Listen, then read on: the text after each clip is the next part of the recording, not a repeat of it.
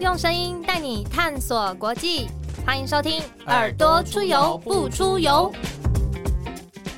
欢迎收听《耳朵出游不出游》，我是子涵，我是 Lawrence。Lawrence，我们今天邀请到的是民主进步党客家部主任，他同时也是民进党的发言人。欢迎今年要代表民进党参选新竹县县长的周江杰。大家好，我是民主进步党客家部的主任，也是发言人，也正在参选新竹县长的周江杰。江杰主任好，你希望我们怎么叫你？呃，江杰。江杰就好了，是没错，这是大家都这么叫我。对，好，太好了。但张杰是就是姓周嘛，还是说有周江这个复姓？哦，我姓周，那个江是因为我的阿公。是从浙江来的，来到台湾，呃，所以他在取我的名字的时候，希望我们这一辈不要忘记他是从浙江来的这件事情，就把这样放在我们的这个名字的中间这个字。那大家都会看到你，就因为你是客家部主任嘛，可以就是用客语跟大家打个招呼吗？当然没问题啊，当然没问题。对，对，对，那我民族进步党客家部的主任，每两下发言人，两下都来参选新主任的人章。要参选新竹县县长，对不对？主持人就听得懂了吗？还要不要来两句客家话？不用不用不用不用在主任面前嗯这个耍大刀这样。那江杰从小到大都是在竹东念书，对不对？对我竹东国小、竹东国中，那高中我在新竹读书。哎，那大学就到台北来读书了。对，因为我们想说，我们平常啊比较听到新竹，就是只会想到新竹市或者是科学园区，都是比较大范围的这种印象。那可不可以请江姐跟我们介绍一下竹东的一些特色，或者是新竹县的特色？新竹县现就是我们现在全国哈客家乡亲比例最高的县市哈，大概有最高哦。比例上面大概是百分之六十八，是全台湾最高的，将近七成。我们上次访问徐定珍县长的时候，我们以为苗栗是浓度最高的，没有没有，是新竹县浓度最高，浓呃浓度最高，不能说最纯啊，因为百分之六十八也不是百分之一百。嗯，但是我们小时候，我们小时候长大的过程之中，其实我真正的是一直到了新竹市，我才知道哇，原来闽南人的世界其实是比较大的。好，就是因为我从小生活的那个领域。听到的都是客家话哦，然后吃的也当然就是客家的食物，呃，生活环境里面就是充斥这个客家的元素哦，所以呃，虽然刚刚有介绍我的名字，嗯，我阿公从浙江，我是第三代在台湾，但我从小就在客家庄长大，所以在身份的认同上面，我自己就会觉得我自己是客家人，所以呃，竹东新竹县的整个特色哈，当问到新竹科学园区，它是一个非常非常先进。给人家非常呃 fashion 的那种感觉，可是我们的客家庄其实是还是非常传统，然后也有非常特殊的食物、美食，还有生活的方式。现在一些文化上面的地景，哦，这个我想应该都只有在客家庄里头才能够看得到的客家地景，其实也都现在在我们的这个呃客家的乡村里头，其实仍然存在。那他们仍然还是用这样子的方式在生活。张姐有没有特殊的客家庄的儿时记忆？呃，儿时记忆就是我们都会，这个就是我们刚刚说那种文化的地景哈，那个文化地景叫做谁上炕，谁上炕就是 洗衣服的地方。好，就是以以前小时候不会在家里头洗衣服的，好，然后就是家家户户好就背着脏衣服就到那个水河边去洗水圳哦，水圳在水圳好，那水圳场域，哎，它就会有一个场域。然后呢，就是婆婆妈妈都会在那边聊八卦、聊心事啊，对对，那是社交，是非常重要的一个社交的场合。醉翁之意不在洗衣服，对对，大家就在那边，但可能在那边就在一边聊天，对，就是在洗，就是那个洗衣服，对，所以在那里应该就会是一些地方资讯情报的交换站这样子的一个概念，哈，对，所以如果你想要听到。呃，哪一户哪一边发生了什么事情？你只要到那边听了一下，你大概就会知道那个地方今天发生了什么事情。以前的脸书就对了，以前实体集散地啦，就是非常实体。对啊，那有没有就是印象深刻的客家食物啊？客家大家的印象其实就是板条嘛，米食，米食嘛，客家米食啊，我们也会有。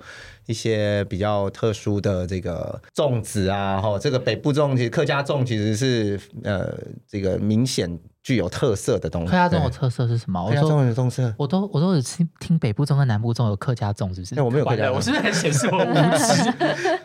对，我们都会帮控肉啊，还有菜包，哎，对，菜包，嗯，哦，对，这个我想北部南部不一定都都，你们可能会有蛋黄，我们是非常吃不习惯，没有蛋黄，大部分都是香菇吧？对，我们就是炒一点炒过那种虾米啊、菜包啊，然后菜包好吃，我喜欢菜。对，然后炒过了之后，然后呃，透过还要比较厚的那种。三层肉，嗯，好，然后增添这个粽子的那种风味香气，对，这个是我我们的那种我们的特色，所以吃到北部粽、南部粽就觉得有点不太习惯了。对，就是不够家乡不同的口味。讲到吃，前阵子呃，米其林公布了必比登的这个指南嘛，对，很多网友都会就是说新竹的这个名单里面就是应该要列麦当劳，就把新竹所有麦当劳分店放在上。真的有人这样做吗？就有人这样的，就是我不知道，稍微自嘲一下。但当然我们也知道新竹有很多很多的小吃。上次沈慧红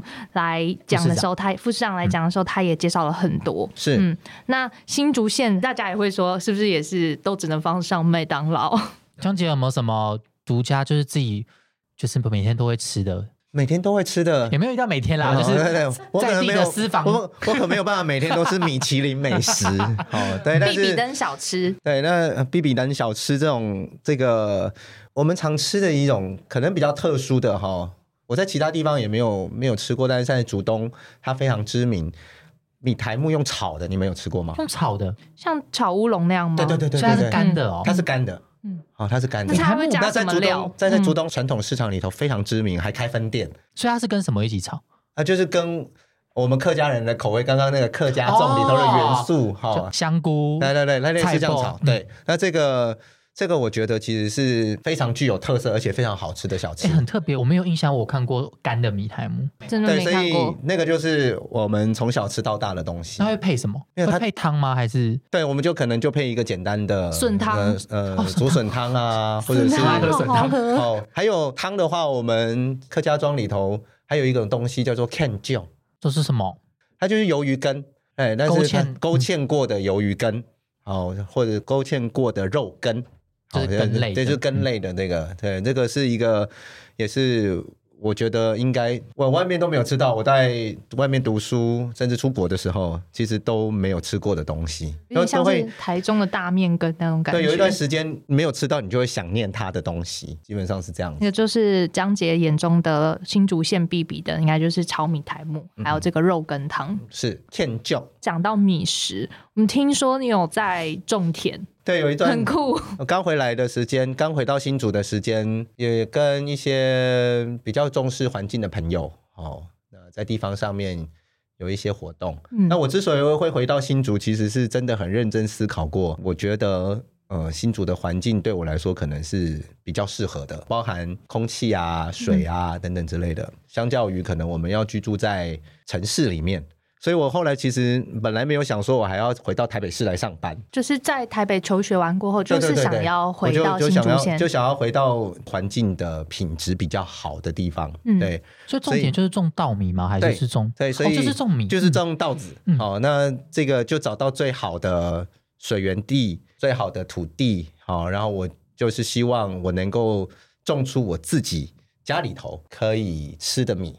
自己吃的饭自己种，对，这种很简单的概念。对，那可是当我参选议员之后，我大概就比较难以达到这样子的目标。可是我还是会带着我的孩子啊，我的太太，其实如果有时间的话，其实我们都会回到这个我当初有参与农事的这些环境里头，让他们也能够知道，哎，自己吃的米是怎么来的，是怎么来的哦，他是很辛苦被农民。这样子一点一点照顾长大的，所以真的是从插秧，然后到后面收成，然后到桌上餐桌上，真的是产地到餐桌的这样的一个过程。是是是是是，大家都一起去体验，然后去真的做。我也办过这种相关的活动，让大家能够呃直接的在产地跟我们的农民直接的互动。中间当然会有一些市场，你大家可能很习惯，那你就到超市。你可能想要去杂货店去买到自己需要的食物，不管是米呀、蔬菜啊，吼。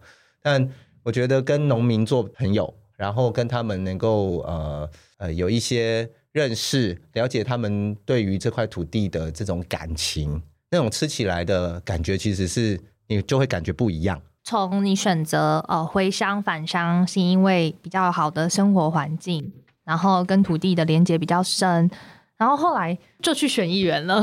二零一四年，我选议员的原因也其实就是呃有一块真的很好的农地，然后就被不知何许人也就挖了一个很大很大的洞。挖洞要干嘛？因为田下面有值钱的石头啊。石头？石头那么值钱？它这个石头就是可以做砂石的石头，做这砂石原料的石头。那有在台湾有一群人专门在做这种事情，就是把良田下面的石头把它挖走卖掉赚钱，就类似盗采这样。对对对，它就是盗采砂石。当时在我的家乡里头就发生一个这样的事情，它是一个呃足球场大的一个洞，这么大，对，下面的石头全部被摘走了，不见了。就一个就一个洞。我刚刚想说，可能是大概是一台车，这个是一台一台一个足球场那么大。哇！所以那个田地就没有办法再耕种了。没有。然后后来再走了之后，那我们其实就看，那他再走了之后，那接下来你会想，那如果那里是农田区的话，那他回填的东西会是什么？我的问题就是这个。应该是去找土来填啊，但我就觉得可能会去填垃圾之类的。对，它就有可能，因为在其他地方南部的县市就曾经发生过，你挖了一个大洞之后啊，它就刚好是一个很好填垃圾的地方，他们就会把一些填埋场。没有办法处理的相关的废弃物，就往这种田里头被挖了大洞的这种地方倒，他就可以赚很多钱。那他就没办法耕种啦，那个对，那那最后他们倒完了垃圾之后，他们会在表面上。最上面。最上面那一层仍然会回填，可能三十公分、五十公分的土。土，就意思意思一下啦，就就把它就回复上去，就回复到原来它看起来的样子。好，对，可是挖的深度是至少三米上，哇，好深三公尺以上，非常深。那那个我在家乡那个洞应该是超过十米的，天哪，人掉下去是啊，对对，所以在二零一零年。台湾那一段时间，其实中南部有很多这样子的例子，还有小朋友一不小心就掉到那个洞里头，然后就回不来了。所以那一段时间，就是我觉得奇怪，为什么没有人有任何反应？县府都没有作为，没有，嗯，也抓不到人。那当地的民众也看这样子的做法不太适当，嗯，可是求助无门，大家就只能眼睁睁的看着这件事情发生。所以这是参选议员的初衷。对，那太气了。对，那他在回填的，我被挖走的时候，其实我也没动作。但是他在回填的时候，我就觉得这件事情很严重。好，因为我不知道他到底会回填什么，那我们就只能去打，所以就抗争。对，就抗争。哎，那当时就是一群荒野的朋友伙伴，哦，就一起站出来，然后想办法让这个回填能够不要是废弃物。嗯，那至少回填是一个。还是可以从事农耕的这样子的条件的呃土壤哦，那这个就是年轻嘛哦，希望我的家乡能够更好，然后也希望这块土地能够被受到一个比较妥善的照顾。对，这个是其实那这个其实就是我当时参选议员的初衷啊。后来为什么是议员又辞职？呃，跟现在大家比较熟知的囤房税有关系。我在二零一六年呃，跟我们新竹县议会议员的同僚们。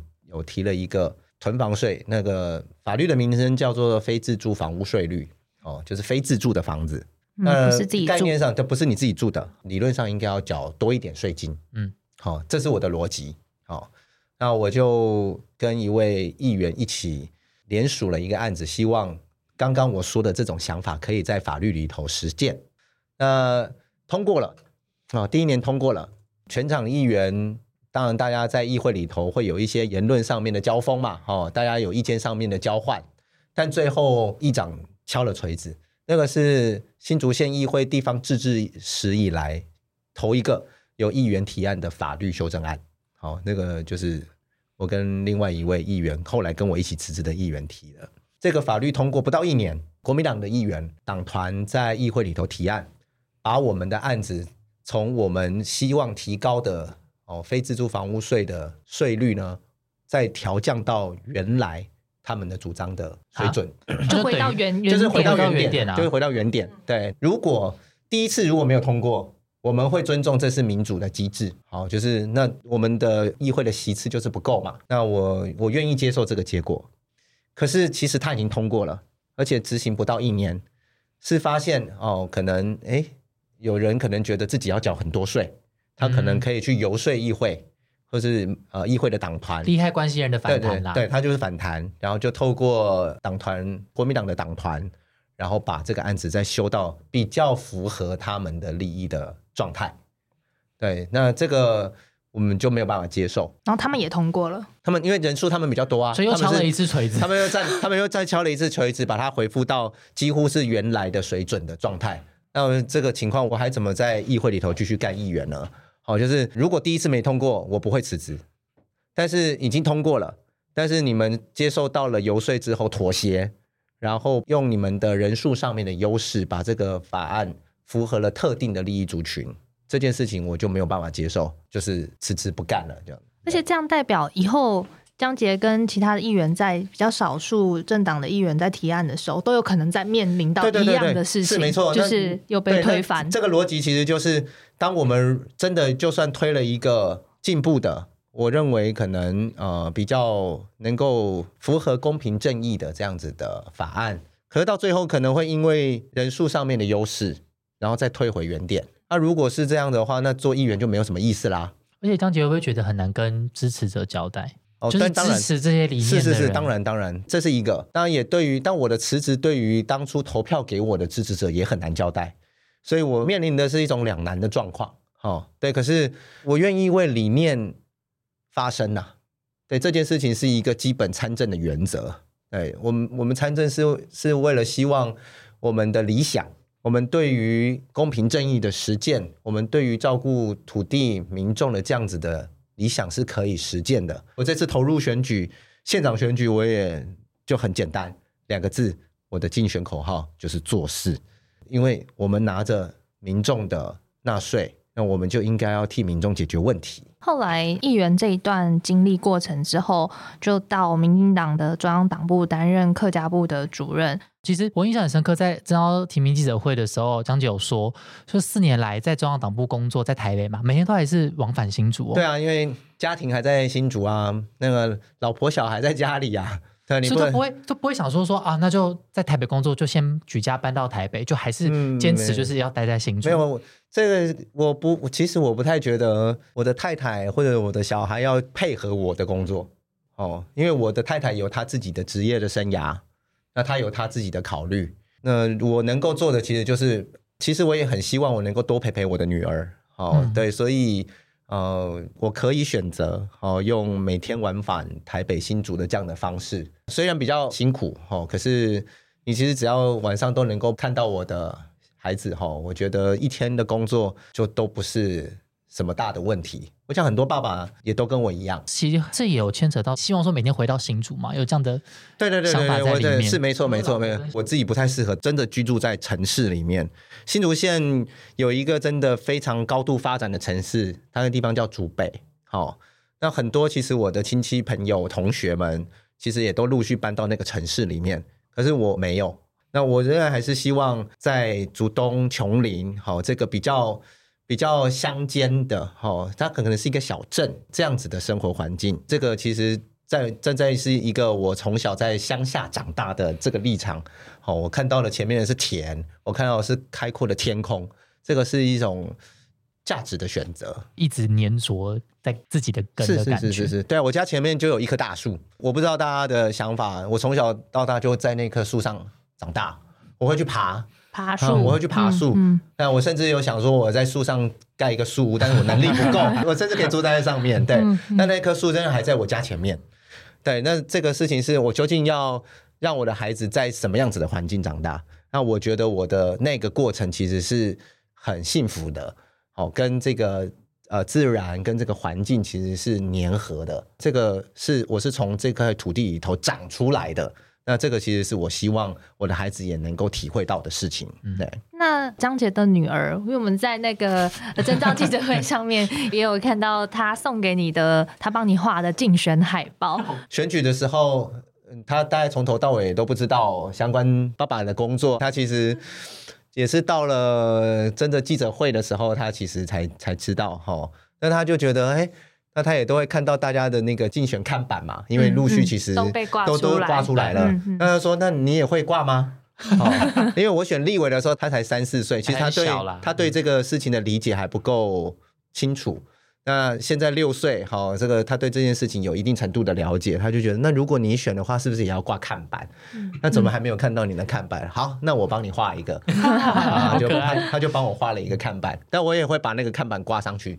好，这就是我女儿画给我的看板，我也把她的这个画当做是这个我的竞选的文宣，我把它做成儿童的口罩。好，对，就是外面的宣传，外面的宣传单，那个就是我女儿。呃，要拜托大家的一种方式，这样子。嘿，你有没有特别喜欢去哪里玩？有啊，他都很喜欢到大自然的环境里头去，公园啊，哈。对，那比如说我们新竹过去，其实整个环境我们也临海，哦，我们也有河川，我们也有山，对，所以新竹那个自然的环境其实是很丰富的。哦，那近几年来，像新竹市。哦，这个很难聊海边，其实规划的相关的这个儿童的游戏的设施，其实都规划的很好。哦，所以其实他也常常到这样子的呃地方里头去玩。哦，那近几年来，我们的公园其实也慢慢慢慢开始设置。哦，那以前公园都很无聊，哦，就是那种长一样，都长一样，然后罐头的油具这样子。那小朋友玩那个两三次，基本上就会觉得那很无聊，嗯，就腻了。那现在。现在因为新竹市过去八年好做了许多的这个特色的公园，所以它其实，在竹竹苗地区形成了一种比较，我觉得是比较政策学习的这种氛围。好，苗栗也有，新竹县其实也慢慢跟上这样子的趋势。那所以这些公园就是他都会要去玩的地方。他公园玩到呃苗栗县去。哦，这个玩到 玩到苗栗县、桃园市，好，这个新竹县陆续现在正在跟上这个脚步，好，那新竹县也开始有这些区域的公园可以去玩，它就是往外面去玩的，好，那我知道有一些小朋友可能，那我的我的女儿其实也接触三 C，好，可是我相信她在这件事情的发展上面就会有一个比较平衡的状态，我也不可能完全禁止她不去碰触三 C 产品，这是不可能的。哦，可是我们希望他不是失去山林的孩子，这是一个基本的想法。另外一个角度来问，因为江姐是一个爸爸嘛，那有没有觉得说新竹现在无论是儿童照顾，或者是哎想要让一个小家庭在这里生根，有没有觉得什么地方是可以做得更好的？我们的社会资源哈，其实相对于其他县市是很不够的，这就是为什么去年我们在讨论县市合并的时候。我基本上站在一个比较支持的立场上。过去新竹县其实是国民党长期执政的地方，那国民党的那种治理的方式跟逻辑，哈，基本上其实就是如果呃企业商业机制能够处理的事情，好，那我政府尽量就不要去介入跟参与。可是那个就会造成我们公共服务的品质，哈，其实是有一点下降的。那包含我们可能呃公立的亲子馆。其实我们到目前为止，十三乡镇其实有设立的，可以说少之又少，因为那个资源其实就不足嘛。那我们的妇幼馆，哦，也可以说有设置的是异常的少数，哦，多数的乡镇其实是没有办法去做这样子的这个基础建设啊，或者是像这样子的公共服务。可是那边都有孩子啊，那边都有父母亲，他们有都需要像这样子的空间。那他们通通都只能往比较大的城市里头来集中，哦，在新竹县就可能到竹北，我们可能也会到新竹市，好去利用这些公共服务的资源。所以，呃，新竹县政府在过去几年，这个现任的县长也不断的提，他有做了很多特色公园呐，哈，对，但是可是其他的，而且这个特色公园其实它就在新竹市旁边嘛，它就在桃园市旁边嘛。那我们执政的县市里头都不断的往前推进，那他不跟的话，他就很容易就会被比较，所以他是跟上来的。但有点像是是被迫，就是说，对对对，反正看到大家都在做，那我就跟着做一下好了。那当然，大家也会对这件，他也可以看到大家好像对这件事情很肯定，所以他就必须要跟着这个方向去走。所以新竹县长期的状况其实就是我并不会主动的，好，或者是真的很前瞻的。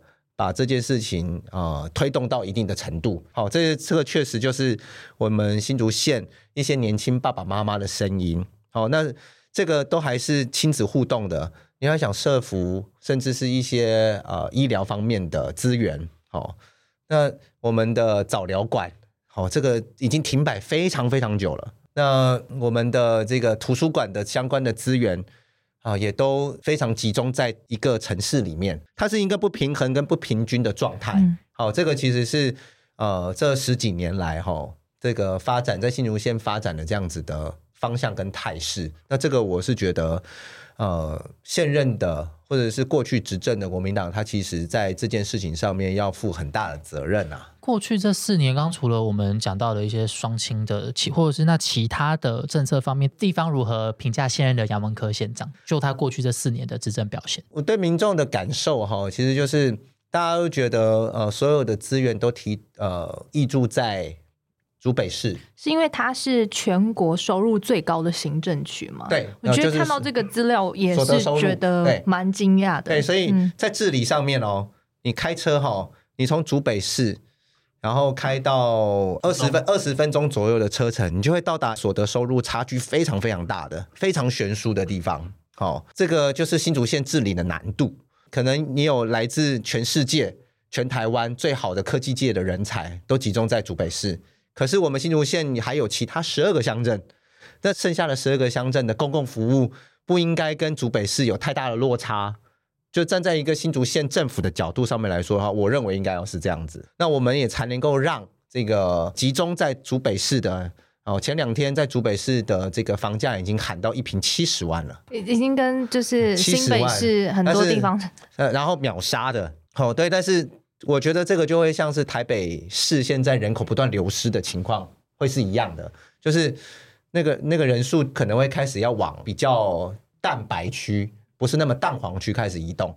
那这样子，如果是这样的情况下，那这些区域里头的公共服务的品质，我们新竹县政府要不要顾呢？要能够跟得上，我会很担心。好，就是那其他乡镇市的这个父母亲享受不到的公共服务品质，那未来他跟不跟得上这样的脚步？我们时常过去十年曾经发生过，我住在竹北市，可是我看到了那个小学，我的孩子进不去，因为满了，人数就满了，然后我没有办法把我的孩子送到我看得到那个离家最近的学校，因为全部都人数就都额满了。然后其他乡镇的学校可能。招不满，对其他乡镇的学校，比如说衡山去年的情况有一个内湾国小，大家都可能去过内湾老街。内湾老街，内湾国小去年的新生挂鸭蛋，哈，一个都没有，一个都没有，一个都没有。然后竹北可能是一个大爆炸的状况，大家都都都要都要排队，而且你如果要真的要进去读，你可能你可能要非常早之前就要把户口迁到竹北去了，好，对你你才能够排得上。那大家，如果我们其他乡镇的教育的资源跟品质跟竹北是一样的，那大家那我们小孩一定要去那做啦。对，那就不用大家那么辛苦嘛。因为寄户口、移户口这种事情，其实是一件很麻烦的事情。对，可是同样都是县民，那为什么大家的这样子的落差的感觉这么大？哦，这个我想，我想就是过去十年新竹县民对于我们新竹县政府的这样子啊治理的评价。就是那个不平衡的状况，实在是已经到达一个很难接受跟忍受的地步。那怎样可以有更前瞻的做法？包含说首长他的态度，还有首长的意志。我觉得新竹县现在有个机会，一个非常非常好的机会。这个跟我们国际上面的供应链重组这件事情是很有关系的。我想大家可能也都有耳闻哈，就是台积电其他县市哈。都在争取像这种护国神山群能够到他们那边去设厂。那新竹是唯一不用去，它本来就有，他 本来就在。对对对，我们不用再非常用力的去要求或者是拜托，好，我们的科学园区的厂商能够到我们新竹来设厂，因为我们本来就在那里。好，那未来哦，可能未来五到十年最先进的这个晶片的技术，好，两纳米的技术其实就在我们新竹县的宝山。台积电已经在那边征收了将近一百公顷的土地，哦，他们可透过科管局研发中心，他们透过科管局，然后为了产业用地、产业发展的这样的需求，哈，对，就征收了将近一百公顷的用地，要让台积电能够设置全世界最先进的制程在那里。那这个地方其实某种其实是有一点离开了新竹市的脉络，嗯，好，就是因为它空间就要往外移嘛，好，那空间往外移，它就比较靠近啊，我们比较传统的客家聚落，就是台山县，嗯，好，宝山是靠近北部峨眉，好，那个我们过去称为大爱山庄的一个地方，好，就是北部峨眉宝山是在一起的。那它就比较相对靠近台山县。我对于新竹县治理的概念，其实就是它应该要分散，好，不要再集中在一定的城市跟地方。好，相关的人哈，呃，未来可能要从事这个高科技产业的员工，他们也不一定一定都要集中住在新竹市、竹北市，因为这样子其实是非常耗费交通通勤的时间的。那我们是不是能够开始想一个？让这个呃城市的发展，还有人口的移动，开始往我们台山县靠这件事情，对对对，就开始这个城市的发展应该要呃外溢到台山县的区域，啊，外溢到这个竹北之外的乡镇市，其实它就是应该要外溢到一个呃我们可能比较相对居住上面比较舒适的地方。所以我当呃县长参选人，哦，要很负责任的提出我对于这件事情的看法，就是亚文科。他现在仍然觉得我应该要在城市里头盖捷运连机场。那我提出的概念其实是，那我要想办法连接新竹县两条最主要的溪流——凤山溪、头前溪，还有台山线。好，这是我们新竹县最重要的地理的纹理。好，两条主要溪流，一条台山线。我们有没有可能有一个大众交通的运具是能够连接？凤山溪流域的乡镇，头前溪流域的乡镇，然后把台山县上面的乡镇也都连起来，然后我们把这样子的好的这个生活环境，能够吸引未来会移入新竹县的人口，能够居住在这个地方，然后他们在通勤的时间上面，会远比你住在新竹市、竹北市要来的更早，你这样会有更多的时间可以陪陪我最重视的家庭，不要浪费时间在路上。好，那这个相关的大众运具还有公路的系统，这个事情其实是现在我们因应这个供应链重组的，甚至台积电在宝山设了这个两纳米厂，哦，二零二五年我们就要正式量产的这样子的机会，会带来大量的移入人口，我们现在就要开始想的事情。好，否则我们仍然还是让他们集中在这个现在已经塞车很严重的地方，这个有一个比较。前瞻想法，或或者是比较有愿景想法的这个政府，其实应该要想办法想的是，二零二五年、二零三零年，我们究竟要让我们的县民能够生活在什么样子的环境里面？这个是我这次选举最重要的一个证件。那刚刚我说的这条大众快捷的运输系统，像日本有三手线。那我们是凤山西加头前西，所以我们叫山前线。山前线啊，那也就是在尖石跟五峰前面这个山前哦，它它其实就是连接着两条主要的流域跟台山线，在山的前面的山前线的环状的运输系统。这个我觉得才能够让啊，我们现在可能非常拥塞的交通。能够有一个分散的效果，让大家能够居住在一个比较宜居的城市里。刚刚听张杰这样子讲，脑中都有那个画面，对，那个山前线很有意象的感觉。对，而且你就会知道说串联，以前你都会觉得好像新竹市区跟台山县是个超级远的地方。没错，嗯，但如果把它全部串接起来，它其实是一个很漂亮的、美丽的廊道。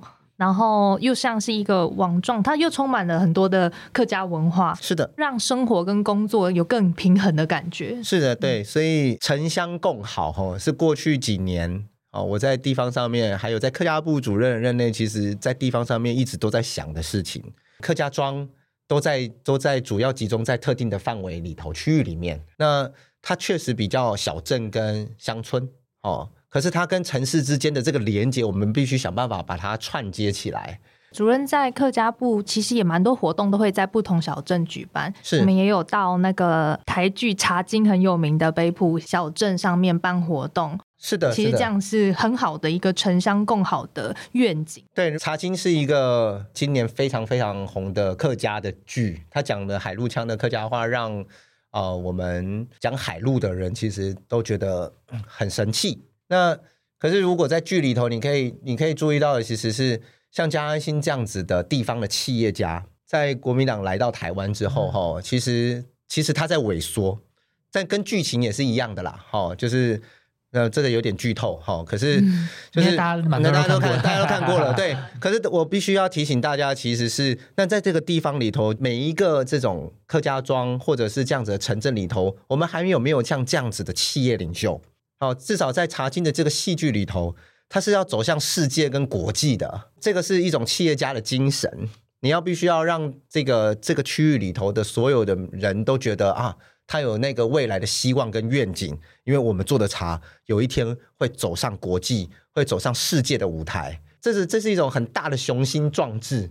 好，对。可是当我们的企业家慢慢慢慢在呃四零年代、五零年代慢慢慢慢慢被压迫、被压、被减少了这样子的情况之下。这个在乡村跟比较城镇里头的发展，其实受到了某种程度限制。好，这个是我在茶经里头看到了这样子的情况。所以在茶经，你看它的茶厂里头有多少工作机会？它其实就养活了整个啊北部峨眉过去那个年代北部峨眉所有种茶、采茶、做茶的人，相关的产业链，对相关的产业链全部都留在那里。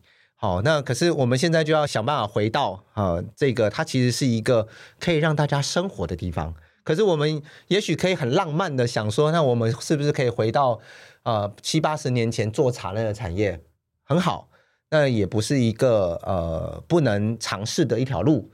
可是我们现在明明有机会，哦，因为这个呃国际供应链重组，好，我们的台积电又在宝山设了一个这样子的厂区。那我们要不要趁这个机会，能够让这个台山县沿线能够成为一个更好的居住环境，吸引这些外来的民众？啊，这个其实让他们能够在那个地方生活。我我们客庄哈，客家人的这个居住的环境绝对不会漏气，大家一定会住得非常舒适。可是你们要来住，那要来住要有条件吸引大家来，交通要方便啊，哦，可能某种程度购物也要方便啊，哦，生活机能要方便啊，哦，但我们听到那你在乡下不太可能有夜生活，对，可是像这样子的这个商业的机制，其实也要慢慢慢慢的能够导入到这些乡镇里头，让这个外移的人口要选择要来新竹县落脚的人，他们可以看到啊，台山县这么漂亮的地方啊，如果。啊，相关的这个交通的建设，我们是提前的来去布置，那这个才能够达到这个整个城乡这个平衡、城乡共好的目标。感觉江杰主任非常的就是用一个很浪漫的口吻跟我们讲述说他一路参政啊，还有说他未来对于新竹县的想法。其实发现说在查这个江杰的资料的时候，他也在竹东开过书店呢。是。大家都会说开书店，其实但我没有卖出一，我一一本书都没有卖出去，这样子，很浪漫的事情。对，那那是一个，因为呃那时候我我有一段时间其实有在呃博友基金会，我不知道你们有听过，就是李佳彤校长，好，他们就是在各个地方比较偏乡的环境里头，其实那小朋友也要有地方可以去啊，课后哈，或者是爸爸妈妈可能有工作，他们没有办法。呃，有地方可以做完那个功课，或者是他们功课落后哦，他们需要有一个，他们需要一个空间，让他们的功课可以有机会可以跟上这个他们应该有的进度哦。不要已经四年级了，可是你的数学、英文程度、数学程度可能只有一年级哦。我们必须要把那个落差补起来。我刚刚说新竹县的发展，就是呃有很多地方落后的情况，其实是很明显的。所以刚刚子涵说这个书店哈，我并不是要卖书的书店，但其实是一个就是提供一个阅读的空间，让大家尤其是小朋友哦，下课之后可以下课之后可以来可以来做，然后看看你自己有没有想要看的小说。它里头也有武侠小说哦，小说 我并没有设定，我并没有设定啊。武侠小说你们年轻人不一定都知道，比如金庸，我们这种小时候都有看啦。小时候我们都古龙啦，然后你还看过古龙哇？对，就是这种这种不同年纪的，那基本上其实就是阅读，基本上是一切学习的根本。这个是我自己人生的经验，所以我希望在那个地方能够有一个空间，可以让大家做这件事情。好，所以我没有卖出一本书，但是其实有人。哦，拿了书回家之后没有还给我，种下阅读的缘分跟种子啦。对啊，那才是比较重要的事情。对，我偷偷查到了，江姐也创作过一首歌，叫做《远方的温暖》这一首歌，厉害，真的很厉害。是写，因为很少人知道啦。对，内容是写什么？能帮我们重现一下创作的过程？那时候我跟呃全台湾的荒野的伙伴，就是关心各个地方的环境议题。好，那其中一个当时是阿朗伊古道，那我们当然觉得阿朗伊古道是一个台东的台东台东的屏东交界，对，这是一个顾名思义嘛，是一个古道，这样这是。在海岸边，这几年蛮红的。对，那那几年其实很多人就会去走，但走起来是蛮辛苦的。哦，对，它它不太好走，要上山下海，吼，这个这个过程。对，那可是那有一度就是可能要呃封掉，哦，或者是并没有办法让它能够比较透过自然的方式来保存下来。啊，我们就希望它能够维持它原来的风貌。哈，那当时很多环境上面的议题，其实就是。那一方有难啊，哦，八方会来援，哦，所以台湾各个角落我们都去，哦，所以呃，这个远方的温暖基本上就是我们对这个阿朗伊，我们曾经走过那一块那条路的啊，所有的伙伴跟朋友，我们对那个地方送出的一个温暖，好，那当然我是从新竹嘛，所以新竹离台东。对角线很远，好，那应该是全台湾可能最远的距离哈。集结这样的概 念，我们透过这样子的方式啊，让大家能够投入去关心环境，然后投入呃我们台湾的这个很美丽的这个岛屿，哦，这个其实是一个我们非常重要的一个资产，这些都是我们需要很认真去思考的议题。那最后张杰有没有什么话想要对新竹的朋友说？我觉得这个节目其实。听名称吼，其实应该是要介绍大家新竹县哪里很好玩哦。对，那因为我们疫情的关系，好，最近这两三年我知道大家都没办法，可能没办法出门，也甚至没没办法出国。那连可能出门大家都会比较小心。好，可是啊，新竹县真的是一个很值得大家来看一看、玩一玩的地方。你从海边，你只要开大概两个多小时的车程，你就会开到一个。几乎是温带地方的这个直批的地方，镇西堡、司马库斯，他们的整个风景跟风貌，跟你住在海边看到海边的那个景色完全不一样。那几乎是真的很漂亮，但是那是完全不同的事，几乎是完全不同的事件。但是台湾就是有这样子的特色。好，那你只要两个多小时的时间，这个在任何世界上面的其他地方很难找到像这样子条件的地方。好，那新竹县。有这样子这么好的特色，哦，其实如果有机会的话啊，来到我们新竹的山区山线，能够来走一走，那其实对于过去两三年这样子比较有疫情阴霾的这种感觉哈，其实可能会有一种很开阔的感受。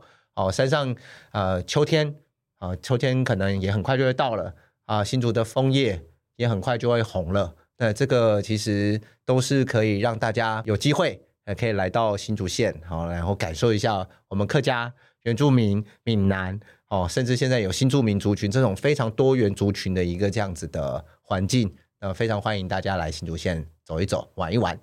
今天非常谢谢江杰来到我们耳朵出游不出游，我们下次就跟听众朋友约好一起到新竹县去找他。